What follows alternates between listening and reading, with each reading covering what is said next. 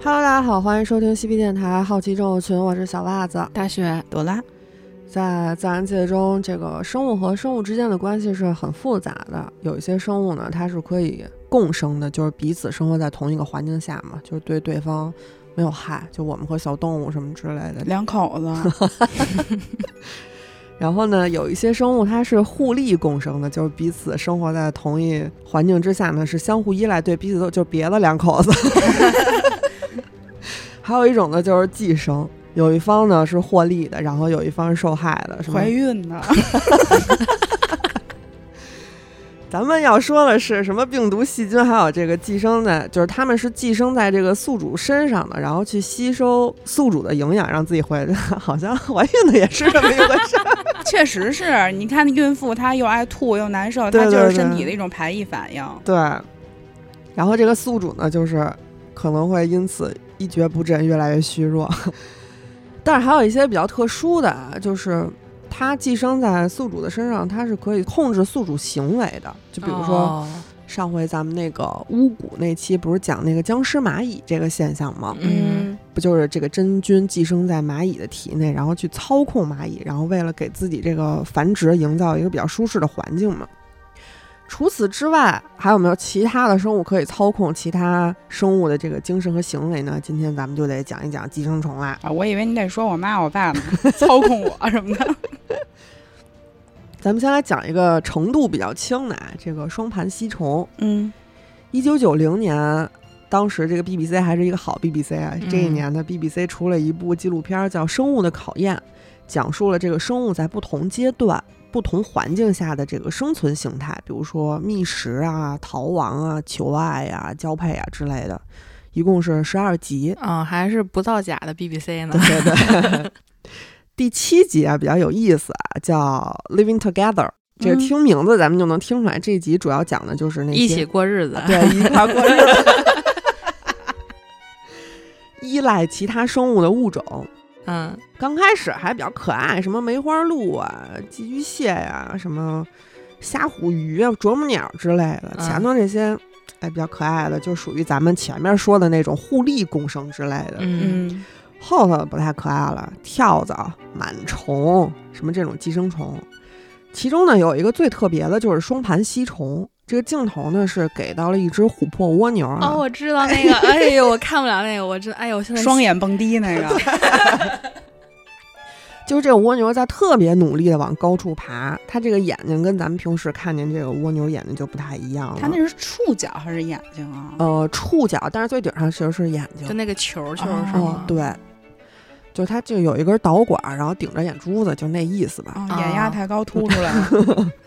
对，咱们平时看的这个蜗牛，它那个眼睛跟它身体不是基本上就是一个一个色吗？对嗯细长条的那种。嗯从这个脑瓜顶儿支出两个眼睛，但是这只呢，不同的地方在于它这个眼睛特别肿，就是它整个触角肿得快跟它脑脑瓜子差不多大了，然后整个是呈一个半透明的状态，里头就有那个黄绿色条纹，还有黑色的斑点嗯雇佣，嗯，然后它这眼睛的位置也是深红色的。平时咱看的蜗牛眼睛不就是可能比它身上稍微深一点点儿吗？小肉色儿。对，它那个就是一个深红色的，就是它整个这个形态看起来特别像一个毛毛虫，然后这里的东西一直在雇佣、雇佣、雇佣，它是每分钟会收缩六十到八十次，嗯，就是频率非常快。然后动的这个形态其实也很像那个毛毛虫，就就这样在雇佣。大学恶心的那个法令纹都出来了。而且它这个，即使这蜗牛的这个触手已经断了，它这里头这东西还是要在这儿雇佣。就这只特殊的蜗牛，其实就是双盘吸虫的一个宿主嘛。嗯，我我相信很多人都看过那个动图，确实有一些影响食欲。特难受，就让你觉着，对，而且这一切呢，其实也都是要从蜗牛的这一顿不怎么好吃的饭开始啊。蜗牛虽然说是这个牙齿最多的动物吧，但是它不能咀嚼，嗯，就它是一不小心呢，就会把这个吸虫的卵给吞下去，然后这个卵在蜗牛的体内孵化之后，就开始占据蜗牛的身体。等它成熟之后，它就会爬到蜗牛的触角和眼睛里。一般情况下，它其实是会爬到呃左边眼睛里的，就是我们看见那种两个触角都被占领的蜗牛，那种就是更倒霉一些，它吃了两个 卵。然后呢，他就开始模拟毛毛虫的这个形态，在蜗牛的触角里头在那儿雇佣，去吸引这个鸟类的注意。哎，鸟儿飞过来一看，哦哦，毛毛虫，赶紧冲下来，一口就把这个蜗牛的触角给咬下来了。哦，嗯，或者就是直接把蜗牛给吃了。嗯，然后这个鸟呢，就成了一个新的宿主。这个新的虫卵呢，就会通过鸟的粪便落到地上，然后再被某一个倒霉的蜗牛给吃下去，就形成了一个生命的循环。那挺没劲的，它就是等于一直是寄生在别人体内的。，对对对对对，它那个当时就是有那个论文嘛，嗯，就是说，就是有人讨论这种就是呃自毁倾向的这种控制的方法。嗯当时其实有的人讨论说，人的这个就是呃抑郁达到一定程度会有自毁倾向。嗯他们就在讨论说，会不会其实抑郁并不是真正的精神病，而是某种东西寄生了。哎，对，后头咱们就可以讲到这个。啊，它这个，呃，咱们咱们刚才说这个双盘吸虫，它整个一个生命周期，感觉上好像和操控没有什么关系，就完全是一个寄生虫它自己的行为，就它最多是占用了蜗牛的一个触角，做了一个攻击拟态嘛，就是去吸引鸟的注意。但是有一点我们得注意了，它这个吸引鸟，除了这个毛毛虫形态之外，它其实是有一个前提的，这个前提就是这个鸟我得能瞅见这个蜗牛。嗯因为蜗牛咱们都知道嘛，它是喜欢那种比较阴暗潮湿的地方，对，对吧？小时候咱们大家肯定见过，下雨天之后蜗牛在屋檐儿，底下待着的。，对对对，它会跑出来，就什么那个我要一步一步往上爬，等待阳光，静静看着它的脸，这种事儿是只存在歌词里的，其实也可能是周杰伦看见这带双盘吸虫的蜗牛了。有可能。这个太阳基本上一出来暴晒，它可能就会干死。对，嗯，就是其实它一般的生长环境是在土土壤里边儿的，下雨天呢，就是因为是怕被水淹，然后才会出来透透气嗯，所以蜗牛它特别怕盐。啊。对，它是不会没事儿就往高处爬的。嗯、在最高点乘着叶片往前飞，也是只存在歌词里的事。你是怎么读出来的？我写出来。就是它这样的生长环境，其实是很难被正在飞行中的鸟类发现的。双盘吸虫呢，就是为了能让自己被鸟类发现，完成自己这个生命大循环嘛，它就改变了蜗牛的生存环境和行为，就它让等待阳光、静静看着它的脸成为了一个现实。它脸也不好看呀，那时候。二零一三年的时候，波兰弗罗茨瓦夫大学的生物学家维索沃斯卡和维索洛夫斯基就针对这个蜗牛的行为展开了一项观察实验。嗯他们选择了波兰的比亚沃维耶扎国家公园，然后就找了一个地面湿润的地方，就开始寻找被寄生的这种嗯蜗牛。嗯找到被寄生的蜗牛之后呢，就在同样的地方再找出三只没有被寄生的蜗牛做这个对比。研究呢是一共观察了三十只被寄生的蜗牛，还有九十只对照蜗牛嘛，嗯得出了这么一个结论。首先呢，被寄生的蜗牛比没有被寄生的蜗牛更喜欢有阳光的地方。其次呢，被寄生的蜗牛更喜欢待在开阔的地方，有一半以上的寄生蜗牛，它们是喜欢待在开阔地的，而普通蜗牛呢，只有百分之二十八。最后呢，被寄生的蜗牛更爱动，有百分之二十七的蜗牛它在观察期间是不动的，其他蜗牛就一直在疯跑。研究呢还发现，不论是被寄生的蜗牛还是普通的蜗牛，它们的水平位置其实是保持不变的。也就是说，我要一步一步往上爬，还是一个歌词里的事儿。这个观察表明，这些被寄生的蜗牛，它们会主动走到光线充足的地方，然后暴露在开阔地，就这样可以增加蜗牛对潜在宿主，也就是鸟的这种可见度嘛。嗯嗯这鸟发现它就可以直接飞下来，也不用穿越那个层层树叶、植被什么乱七八糟的。就是说，双盘吸虫除了对自身有一些修饰之外，还控制了宿主的这个行为。但是双盘吸虫到底是怎么控制这个蜗牛的？啊、也很遗憾吧，反正这哥俩也没找到，这个至今也还是一个哦、还没有被解决的一个事情。嗯，就感觉它是改变了这个它的整个习性了，已经。对，就是总体来说，双盘吸虫对蜗牛的这个控制，它嗯，就是改变了蜗牛本身的行为习惯嘛，嗯生存习惯，就是让它可以暴露在视野更开阔的地方去吸引鸟注意而已。但接下来咱们要说的这个，它就比较狠了，它可以控制宿主 自杀。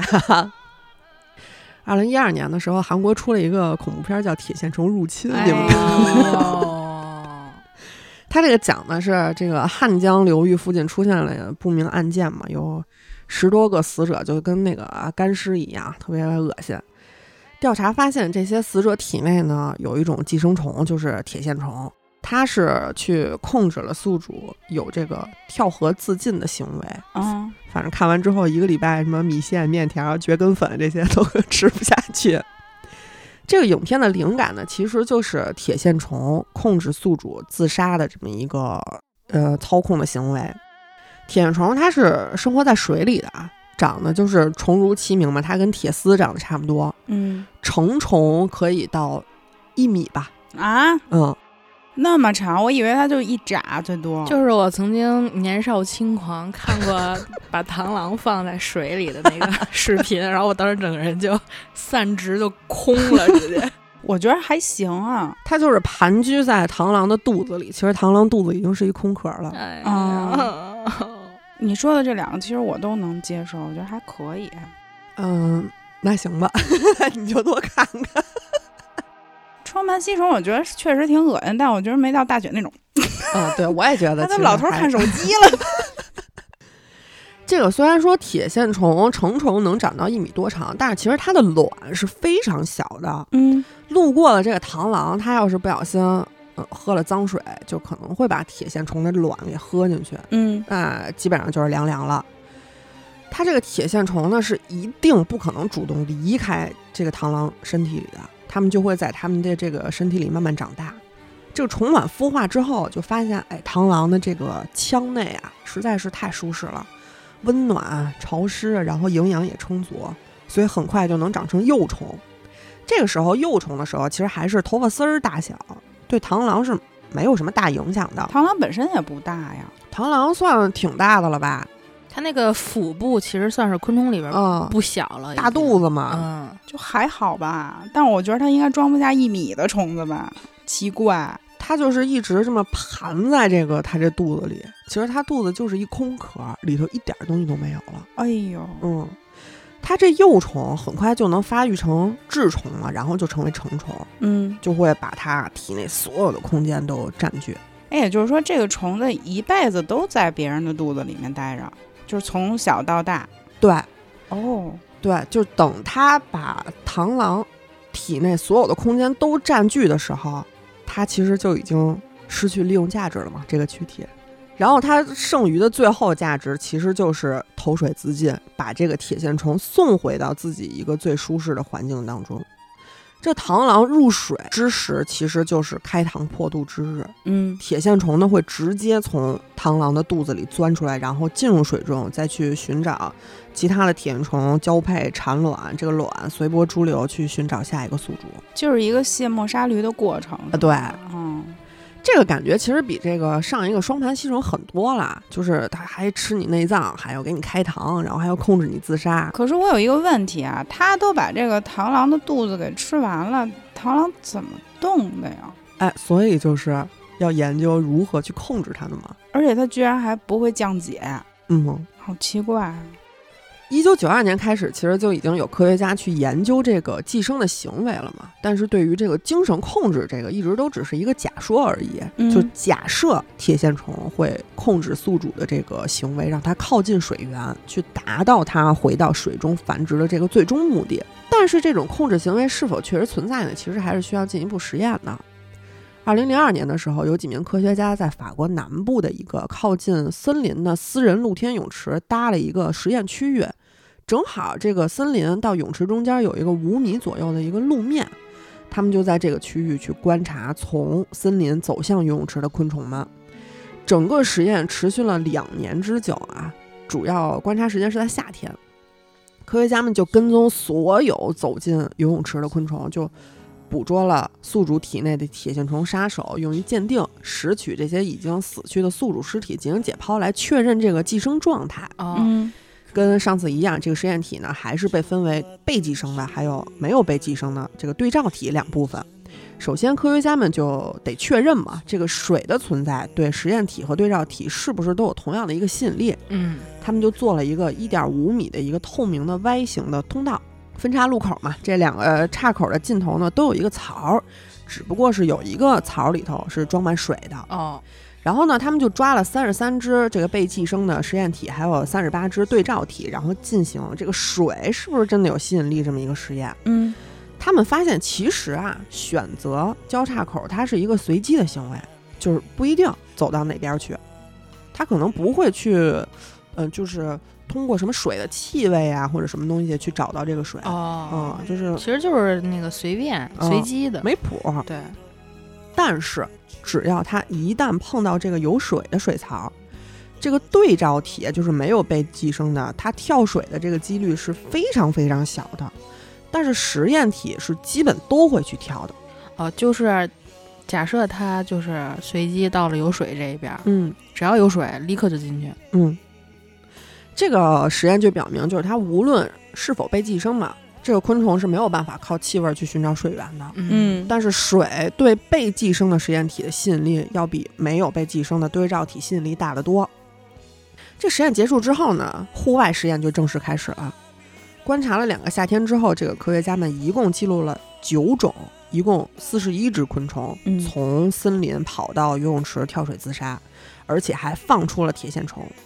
其中呢，三十六只它体内是只有一只铁线虫，四只体内是有两只的，有一只蜘蛛它体内居然有四只铁线虫哎呀喂，真能养，啊！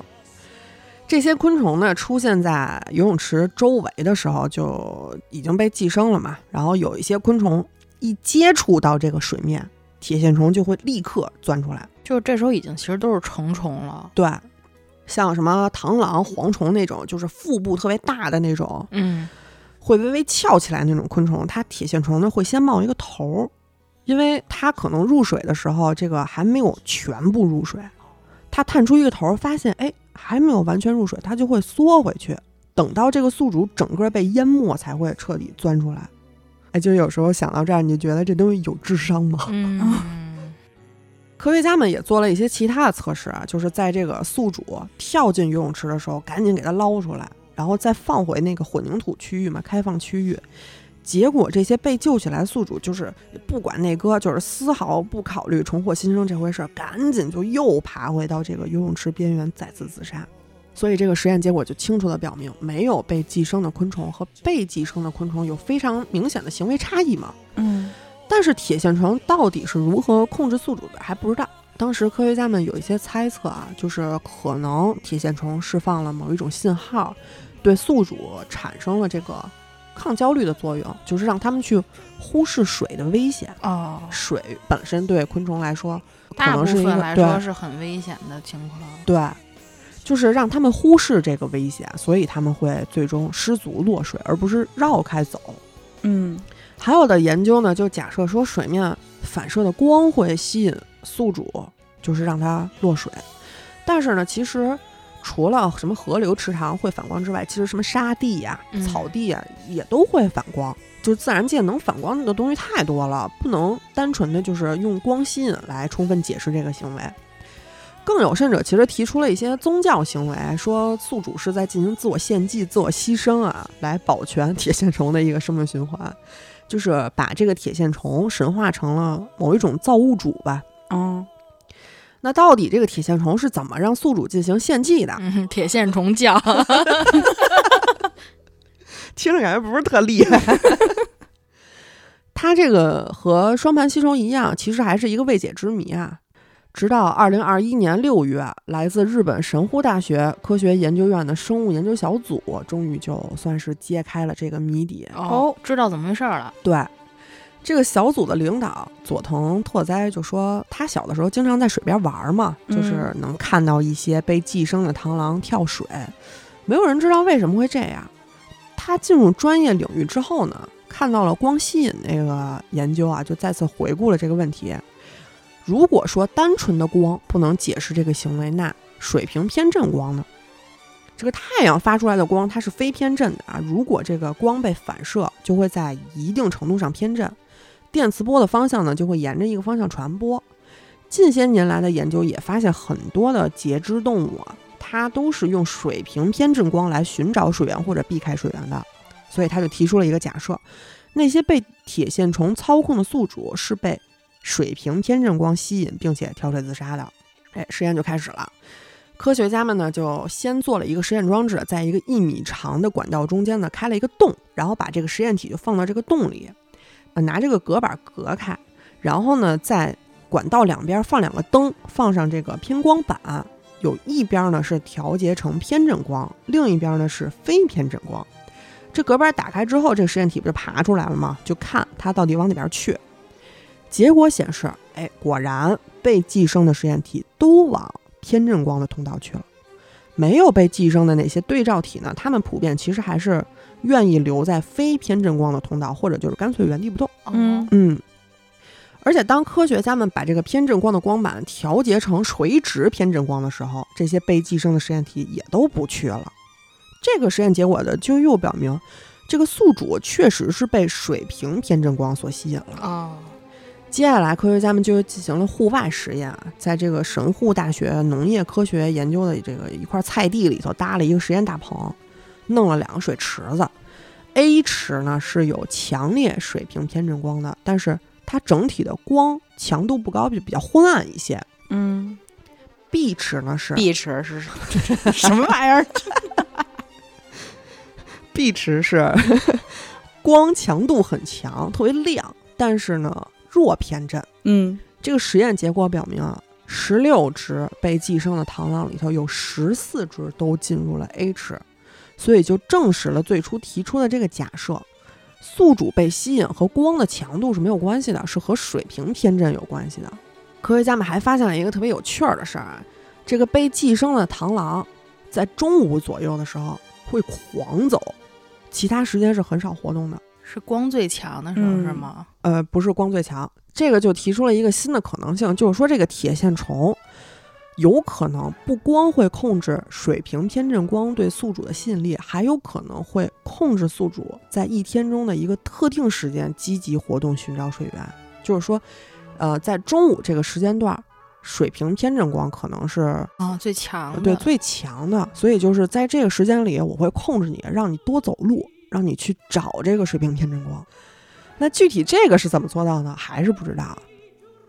而且需要注意一点，就是这个铁线虫呢是很有可能寄寄生在人体的，主要就是两种途径嘛，一种就是喝了带有虫卵的水，就在跟那个螳螂一样，它进入到消化道，可能就会什么腹胀、腹痛、腹泻、消化不良。嗯，这个虫体其实是很有可能会通过什么眼、鼻、耳爬出来的，哦就往上走了。我操！我之前看好像看一个新闻是说有人喝那个生水是吧？嗯对，小孩眼睛里头。对啊，我不行。还有一种呢，就是，呃，你身体接触了带有虫卵的这个水源，这个虫卵它从你的生殖器官进入体内了，就会出现什么尿道炎、下腹疼痛、尿血这些症状。别瞎去脏水，就什么湖里游泳什么的泳去。对对对对，一定要注意啊，避免接触什么脏水坑，尤其是这个树林、森林里的这个湖水区域。流动水其实稍微好一些，尤其是这些湖水什么的，尽尽量少接触。其实铁线虫感染人类的几率没有那么大，人类更容易感染的是另外一种寄生虫，就是刚地弓形虫。这好多人应该都听说过，之前不是猫屎什么的啊？对对对对对，就是说什么怀孕家里不能养小猫咪呀、就是怕感染这个弓形虫。可以养，你别吃猫屎就行。不是这个，不是就是已经不是说了吗？就是说那个，如果你家猫体检没什么问题，就是也问题不大。一般其实没什么事儿。对对对对，就是正如传闻所言，它其实这个猫科动物就是冈地弓形虫的一个最终宿主。嗯其实人不是什么最终宿主，这个猫本身才是。嗯、只不过就是这个猫科动物它不是唯一宿主吧？冈地弓形虫几乎能在所有的温血动物体内寄生。那为什么要单独就把这个小猫咪给拎出来说呢？咱们就来说到说到这个弓形虫和小猫咪之间的一个特殊关系。一九零八年，突尼斯巴德斯研究所工作的查尔斯和路易斯呢，为了找到这个黑热病的解决办法，抓到了一只这个呃疏植属，然后从它的这个组织样本里提出来一种寄生虫。最开始啊，他俩以为找到的是那个呃利氏蔓原虫，就是造成黑热病的这个、哦呃寄生虫。哦嗯，结果就发现哎、不太对，哦，歪打正着了。对，长得不太一样。这个利氏蔓原虫长得像一个 卷曲毛发，像腋毛。对对对，这个寄生虫啊，像一把小弓，就是一个全新的一个物种。嗯这哥俩就用这个宿主，就是当当时发现的这个耗子嘛，叫甘地 mouse，用他的这个名字给它命名为冈地弓形虫。嗯哎，自此呢，科学家们就展开了对冈地弓形虫的一个研究。一九三八年五月二十三日，有一个女婴在纽约出生了。出生三天之后呢，这个女婴就开始抽搐，嗯，然后双眼会出现黄斑，而且开始病变，一个月呢就死掉了。哦，去世。对，医生呢就对这个女婴进行了一些尸检，嗯在她的脑脊髓和视网膜病变的地方就发现了弓形虫。然后医生呢又把这个女婴的大脑皮层还有脊髓处理之后，接种到了小鼠和小兔子的大脑里，发现这些小动物也都纷纷感染了脑炎。这个弓形虫会引发精神病变这个事儿就被证实了。挺狠的，直接就往脑子去了。对对对，本来呢，大家呃以为可能被弓形虫寄生的人是吃了什么这个没煮熟的生肉导致的，因为当时了解到的这个人类被寄生虫寄生的途径其实就两种，一种就是先天的母婴传播嘛，嗯第二种就是吃生肉，把动物身上的寄生虫给吃进去了。嗯结果，一九五九年，孟买的一项研究发现，素食者他患病的几率和非素食者相比，其实没有什么区别。嗯，除了天生和吃生肉，可能就出现了第三种寄生虫的传播途径，什么？就是这个粪口传播嘛。啊就是也就是在一九七零年的时候有这个突破的，就是说在呃小猫咪的粪便里头发现了弓形虫的这个卵囊，嗯所以才找到了这个弓形虫传播给人的这个真正的传播途径就是粪口传播。在这之后呢，科学家又对大量被弓形虫寄生的各种动物的粪便里进行了检测，发现了一个非常奇怪的事儿：只有猫科动物的粪便会排出这个卵囊，其他动物的粪便是没有的。哦，就发现了一个弓形虫的一个特性，它的生命周期是非常复杂的，它会经历两个繁殖阶段。第一个阶段是无性生殖阶段，嗯这个阶段它其实可以在任意的宿主体内完成这个阶段。第二个阶段是有性生殖阶段，只能在猫科动物的小肠里头完成。为什么呀？它有什么特别的吗？猫科动物小肠？不知道为什么优么，生优育吗？所以说只有猫科动物它能排出这个卵囊嘛。然后科学家们又去了这个太平洋上一些没有猫科动物存在的孤岛，哦发现这些没有猫的岛屿是不存在冈地弓形虫的哦啊，所以就是只有猫科动物才是弓形虫的一个终极目标。没有猫，弓形虫就没有办法完成完整的这个生命周期，它没有办法存活下去。好奇哦，怪、这个啊好神。奇。对，为了达到进入猫体的这个目的啊，弓形虫呢会控制其他类别的中间宿主，就是兴奋起来，降低自己的这个敏锐性，嗯无视危险，然后什么嗅觉敏锐的宿主呢，可能会被猫屎的这个气味吸引到。什么东西会被那种东西吸引？屎个浪！我的妈，那是生化武器呀、那可是。哎呦我天哪！猫跟阳台拉屎，我跟屋里都醒了，直接起来了。然后呢，它闻见这个猫屎的味道之后，它会直接冲到小猫咪的面前。最终目的其实就是为了让猫科动物发现它这个宿主嘛，中间宿主，然后吃掉它，这个弓形虫就能顺利进入猫科动物的体内，完成它最后这个生殖环节。哦而这些中间宿主中最容易被寄生的，其实就是啮齿类动物，哦，这很合理，对吧？嗯，它们也是最容易被猫科捕食的一科嘛。看到这儿，我都觉得弓形虫就有点太厉害了，就是它为了能达到自己的这个目的，搞出这么复杂的一个传播途径，很很有逻辑。对，然后把这么复杂的流程走完，它努力也不白费。这小猫咪只需要摄入一个弓形虫，就能排出数万个卵囊。哦我的妈呀！对，然后这些卵囊就会随着小猫咪的粑粑去向各地，然后再进入新的宿主体内，然后控制宿主的精神，让它们被猫科动物捕食，然后完成自己这个生命大循环。我们人类就是作为铲屎官嘛，也就面临着感染弓形虫的这么一个风险。嗯咱们人类对于弓形虫是没有什么防护的。弓形虫进入人体之后呢，可能会遭到免疫系统的抵制。这个时候，弓形虫会以退为进，进入一个休眠期，哦，它不活跃了。然后等人体的免疫系统对它不再设防之后，然后它再想办法进攻。迂回作战，对对对，我比咱们南托都聪明。二零一二年，科学家就指出，全球可能有三分之一的人口都已经被弓形虫给寄生了。比方说，这个外国人他爱吃这种半生不熟的这个肉，或者不好好洗菜。嗯，然后养猫的人越来越多，但是没有什么人去给猫做体检。啊，我要说啊，我每年都要带肥仔去做体检。免疫体检除虫必做。对对，对对，刚开始人们被寄生的时候，可能会有一些轻微流感的这么一个症状。哦，就很多人可能都不知道自己已经被寄生了，成为宿主了，然后大家嗯就觉得啊，可能被这个弓形虫寄生了，没有什么大问题，不就是感冒什么之类的吗？是一直感冒好不了啊，不是，就一阵儿那咋发现啊？那可能就觉得自己就是着凉了。啊，对，操，我觉得这东西好像艾滋病毒啊。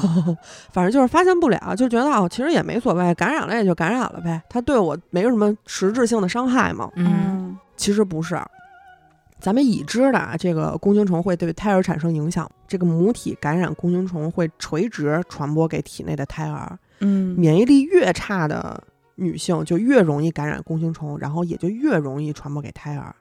小宝宝的大脑被弓形虫攻击之后，很有可能会患上脑膜炎和碎膜炎。嗯，这个就是咱们之前说这个为什么说孕妇家里不让养猫？如果说怀孕，一定就要带小猫咪去做这个血清检测，检查有没有弓形虫。对于我们普通人来说，弓形虫的影响不是那么的大，但也不是完全没有影响有。什么影响呀？二零一五年的研究发现，弓形虫对免疫功能低下的人确实存在一定的精神控制，那咱们的免疫系统可都不太好啊。所以咱得多注意。它对咱们这个精神控制，就像控制小老鼠一样。免疫功能低下的人就更容易出现情绪障碍和自杀行为。哦，冈地弓形虫基因组合内含有这个酪氨酸羟化酶的这个直系同源物，也就是多巴胺合成中的腺素酶。受感染的宿主，他的大脑的酪氨酸羟化酶的水平会提高，然后去增强局部多巴胺的信号传导能力，嗯也就会激活宿主的精神感知。简单来说就是，呃，成为弓形虫宿主的人，他更容易患上精神类的疾病，出现的反应最多的就是，呃，对危险反应迟钝，不能集中注意力。喜欢刺激的行为，其实它其多巴胺不是本身就是控制你的快乐什么乱乱七八糟那些吗？嗯就是它会让你更喜欢去做一些刺激的事儿。其中这个最明显的表现就是不会特别害怕高速行驶的汽车哦，啊。这个科学家进行过一个抽样调查，就分别抽取了土耳其的三百七十人，还有捷克的六百人。统计结果表明，被弓形虫寄生的人比普通人出车祸的概率高了二点六倍以上。让大家查查吧，要不然 他大概率应该是中了。让小韩也查查去。对，都得查查他们。然后还有一个发现都更有意思啊，就是有一项报道就说这个感染弓形虫的企业家比例比一般人要高。为什么呀？他们就是那个赌博嘛，相当于 科学家就对这个美国一所大学的一千五百名生物学和商科的这个学生进行了一个测试，发现商科学生体内有弓形虫的是生物学专业的一点四倍，而且主攻创业的学生是其他商科学生的一点七倍。科学家就推测说，这个弓形虫操控了他们的大脑，让他们不再害怕辞掉工作，独自出来创业。那咱们应该没有这个，咱们都是呃，稳的。那种，同时进行。对对 为了了解人类被寄生后出现这种奇怪行为是为什么，二零一六年呢，科学家还进行了一种研究，他们就把这个弓形虫注射到了野生黑猩猩的体内，嗯，然后就观察它的创业了，黑猩猩创业了，想法吗？去那个帝国大厦顶儿上打飞机。就观察这些黑猩猩的行为嘛，他们就发现没有被寄生的这个黑猩猩啊，它闻到豹子的尿就会赶紧走开，嗯，但是被寄生的黑猩猩不走了，在这儿等这个豹子过来吃它。吃我。对，所以科学家就有一种猜测，就是说咱们人类在进化的过程当中，原始人在很长一段时间，它其实一直都是和大型食肉动物共存的嘛。嗯，所以说，当我们被大型猫科动物追捕的时候，其实已经进化出了抵抗弓形虫攻击的这个能力，哦，但是呢，没有做到完全防御。所以说，弓形虫寄生在人体体内不是没有影响的，只不过是我们经历了长时间的这个进化，已经站在食物链的一个顶端了。弓形虫是没有办法，就像操控小耗子一样，操控我们去寻找什么 狮子、老虎这种大型猫科动物的这个屎尿，让他们把咱们给吃了而已。你说跟这个脑部发达程度有没有关系、啊？我觉得应该也有关系。嗯如果说被弓形虫操控，人类还能勉强撑得住，那接下来这个操控术就让我们有点没有办法抵抗了。动物世界大家都看过是吧？嗯，春天到了，又到了交配的季节。随着湿润季节的来临，干涸的大地上下起了瓢泼大雨，万物开始躁动。而非洲大陆上最躁动的，可能就是采采营。你这个说的不对，你应该是那种播音腔，我没有，这事儿应该芳芳来。对对对，咱们对于非洲的印象一直都是什么丛林啊、草原啊、郁郁葱葱，到处都是什么野生动物。其实呢，在欧洲人来到非洲之前，非洲并不是这样的，嗯，人家就棒着呢，什么也是各种王国发展的也挺好，人家也有乐队、音乐、艺术、还部啊队。宫廷礼仪人家也有，贸易人家也有，其实就是呃很好的一个地方啊，这个也是呃历史故事，咱们在那个圣斗士那几期里边讲 讲过，战无不胜，说是。就是人家非洲最早的时候，其实根本不是什么蛮荒之地啊。结果呢，这个欧洲人来了之后，他们首先带来的就是这个牛瘟，牛的死亡率高达百分之九十。就是你这种，就是别的地方的这个病毒，人家从来没有，他没有抵什么能抵抗的这对个，借用王哥的一句话，就是说瞎他妈溜达什么呀？跟着拜忙。对，而且本身非洲最早的时候，它其实就是一个呃游牧民族比较多的这么一个地区嘛。嗯，就是对于牧民来说，这个打击非常大。本地的人畜对于这种疾病是没有任何抵抗力的嘛，所以这个时候非洲的人口也就锐减。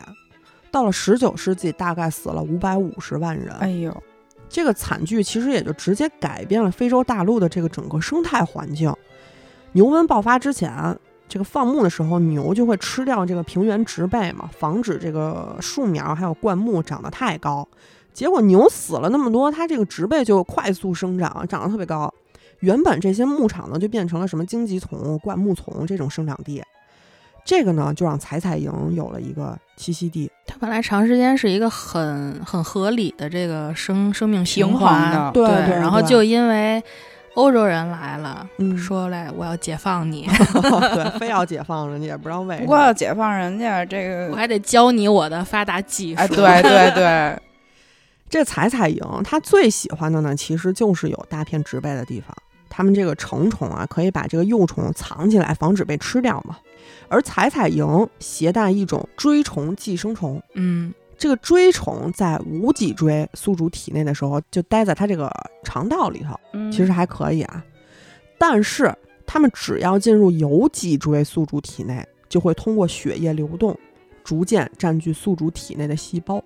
很快，宿主就会出现发烧啊、淋巴肿胀啊、尿血这些症状。但是这个其实才是第一阶段啊，第二阶段，中枢神经就会受损，啊，神经系统就会受到影响，出现这种极度嗜睡的情况，最终呢会导致死亡。糟糕了，糟糕了，巧合的就是采采蝇的食物来源就是动物的血肉。采采蝇叮咬了其他宿主之后，这个锥虫啊就先进入宿主的淋巴系统，然后进入血液，最后会通入通过血液入侵宿主的大脑。我觉得一旦进入淋巴系统，其实基本就没啥救凉凉了呀因为你你那个面积太大了。，对，最初的这个倒霉宿主其实就是牛嘛。嗯，牛瘟爆发的时候，彩彩蝇跟追虫应该也都挺绝望的，食物来源跟宿主都死绝了，基本上。但是这个事情很快就有了转机啊，放牧的少了，它野生动物的数量就迅速膨胀了。嗯，彩彩蝇呢就为追虫找到了这个新的宿主。哎，现在两个条件已经达成了，更利于彩彩蝇生存和繁殖的环境已经出现了，新的宿主也出现了，彩彩蝇的数量就越来越多，灌木和林地越来越茂盛，人类的生存空间逐渐被压缩，最终呢，这个彩彩蝇也就找到了人类，嗯，人类就开始出现一种莫名其妙的怪病。啥呀？就是嗜睡嘛。得了这种病的人，一开始就是会出现什么头疼、发热、关节肿痛、食欲减退的这些症状。刚开始会只是这样，随后呢，白天就会意识模糊，然后陷入一种病殃殃的、昏睡不醒的一个状态。就算是清醒的时候，这个患者也常常都是面无表情、眼睑下垂、无精打采、反应迟钝的，甚至就是说在吃饭的时候都有可能睡着了。我有点羡慕。但是，一到晚上，他这个睡眠的连续性就变得非常差，有的时候就是彻夜睡不了。人们就称这种病叫昏睡病。羡慕吗？那 那就不羡慕了。我现在就是这症状。在欧洲人过来之前，非洲其实很少有这个昏睡病的记录，也也有，嗯，但是非常少。到了二十世纪初，就是牛瘟爆发之后的这个时期啊，非洲开始有数百万人死于这种病，仅乌干达这个地区就死了四百万人。真够多的。对，这就让刚刚勉强扛过牛瘟的这个非洲大陆就更加雪上加霜了，从此就一蹶不振了。嗯，非洲也没有了当初的样子。还有一些这个刚刚新踏入非洲大陆的人就觉得，这个其实就是非洲原本的样子，这个是人类世界中留给动物的最后一片净土。然后他们就开始修建这个野生动物保护区嘛。最可笑的就是老罗斯福退休之前啊，他特意来了非洲野生动物保护区，进行了一次狩猎狂欢。他的队伍往美国运回了将近一万只动物尸体，然后又送到了史密森学会。他说，这个是世界上最伟大的狩猎场。就最开始的时候，你说这些动保的建立这个野生保护区，不就是为了保护动物吗？嗯，然后 算了算 算了，跑题了也。我们说回这个追虫啊，大量的非洲人民死于昏睡病，这个白人统治者也有点着急上火嘛。注意一点啊，当时起的这个名字，这个病的名字叫黑人昏睡症。哦哦，后来改了，叫非洲昏睡症。嗯，和跟他们没关系。对这个昏睡症爆发之后，一九零三年，英国政府就派出了病理学家和微生物学家大卫·布鲁斯爵士，他走访了乌干达很多地区，发现昏睡症爆发好像是跟这个居住地有密切的关系，就是嗯居住在灌木丛地带的人就更容易得这种病。所以他很快就能发现这个传播昏睡症的罪魁祸首就是这个彩彩蝇嘛，嗯，而且呢，也发现了彩彩蝇体内的这个锥虫，就命名为布氏锥虫。就他这个布鲁斯嘛嗯布鲁斯不是追虫追虫，对。一九一零年，呃，有两个大神就开始开发治疗昏睡病的药物，一位呢是诺贝尔生理学或医学奖的得主保罗·埃里希，另一位呢是日本细菌学家志贺清。两个人就开发了第一种讲理讲理，我我忍不住了。你接着说。两个人就开发了第一种治疗昏睡症比较有效的一个药物。哎，你俩猜猜它这个基础材料是什么？嗯，不会是屎吧？参。之前咱们砒霜，就都死了就完了。砒霜，反正就是吃多了，这昏睡症好了，眼瞎了。科学家们就也没有放弃啊，继续开发新的药物，开发了也不少，但是副作用都非常大。嗯二十一世纪的时候，科学家们就开始研究靶向治疗药物，锥虫的这个基因组就被测序了。但是做出靶向药物非常的困难，因为这个锥虫啊有超过八百个基因，哇，嗯，而且这个锥虫的厉害之处还不止于此，锥虫的生命周期也非常复杂，它分为三个形态：前环形、上鞭毛体和亚环形。前环形呢是不能进行分裂繁殖的，只有后两种形态可以，而亚环形只适合在哺乳动物宿主体内生存。哦，锥虫进入到这个上鞭毛体之后呢，它为了能够进入亚环形，会控制彩彩蝇的大脑，让它觉得特别饿，然后每天就催促它出去找食，目的其实就是为了让彩彩蝇去咬人或者咬动物之类的，嗯然后进入到这个宿主的体内。嗯，开源呢，跟这儿。对，进入这个亚环形，然后上鞭毛体又分为 短粗和细长两种形态，嗯，越说越奇怪呀。只有短粗的能变到下一个阶段。嗯就等于说它这个上鞭毛体短粗的这个形态，它才能到这个亚环形。这个细长的，就是你永远都在细长这儿待着了。哦，这个反正感觉特别奇怪，它的这个三个生命周期的这个形态，一旦它进入到哺乳动物，就是这个短粗的进入到哺乳动物体内，短粗的这个锥虫就会立刻变成细长条的形态，然后游走在这个身体内部，找到大脑之后就开始直接攻击你这个这时候已经是究极形态了。对对对，直接攻击你这个中枢神经。其实这个锥虫它不寻找哺乳动物宿主，也可以在彩彩蝇体内完成这个生殖嘛。它这个上边毛体其实已经可以就进行生殖了，因为它是这个二元分裂生殖啊，就是它一分为二那种啊、目前它的这个生命周期和寄生宿主之间的关系还没有研究出来，哦就是还得需要继续研究。所以寄生虫就真的是一个特别奇妙的东西，很多研究都就戛然而止，研究不下去。嗯时至今日，这个采采蝇和布氏锥虫其实还在持续威胁着非洲人民的生命嘛，就影响着非洲的发展。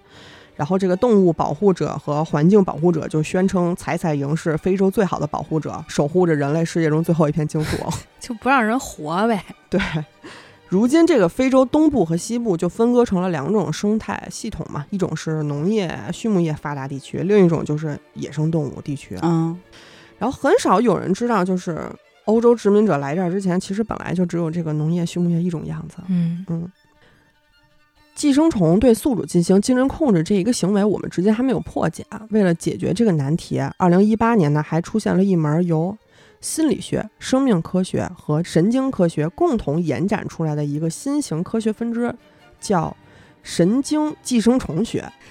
这个寄生虫控制宿主的行为，就提供了一个科学的新想法，就是一个物种可以改变另一个物种的特定神经网络，从而改变其特定行为。哦，尽管说这个寄生虫不会找人类作为最终宿主，但是人类还是有可能被传染。我我们可能是中间的。对对对对对，就讲了这个弓形虫对人类的控制嘛，还有这个布氏锥虫对人体的伤害。但是寄生虫可以操控人类精神，还存在着很大的争议，还需要做更多的研究。嗯除了感叹这些寄生虫神奇的操控术之外，我们还要研究这种精神操控的机制到底是什么。虽然说人类现在对于寄生虫操控宿主的理解还处于一个起步阶段，但是呢，随着生物学、啊、生物化学、生物工程的这些多方的进步，也取得了一些进展。即使呢每次只能提取到一点点寄生虫的分泌物，我们也可以使用什么代谢组学、蛋白质组学、转录组学这些方法来分析这些分泌物的组成部分。嗯但是破译寄生虫分泌组的这个组成只是第一步，下一步更具挑战的步骤就是确定单个分泌组成分之间的因果关系。这个神奇的操控术和寄生虫的分泌物到底有没有关系？有什么样的关系？我们需要再确认这个。去年咱们不是讲这个神之领域的时候，讲了一个基因编辑技术嘛，这个 CRISPR-Cas9 这个技术，科学家们目前是希望可以结合这个技术来解开这种操控术的一个分子机制的。你说到时候研究出来以后，能不能做出那种特别服从的超级士兵啊？嗯，我觉得你老想的特 就就不知道为什么就那么狠。但是这个好像是一直在从战争时期开始就有人开始研究这个了嘛，嗯一直就没有什么突破而已。你说操控人当超级士兵，还有摘人家端粒什么的，就也就你能说得出来。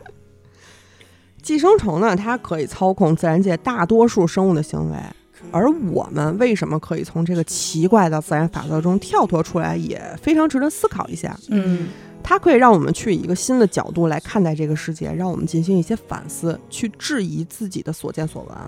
我们所看到的、所听到的，到底是生物按照自己的意愿去行动的结果，还是被操控产生的结果呢？也许呢，我们早已经被操控了而不自知。也许这期节目也是我被一个 操控的产物，让大家都听听。是寄生虫让我说的。好吧，那今天节目就到这儿吧。我们会在每周三五更新，周三更新好奇症候群，周五更新嬉皮互动或者宝语怪谈。私信主播或搜索 s e p p y r a d l 二零二一，可以加入粉丝群和主播交流。我们下期节目再见，拜拜。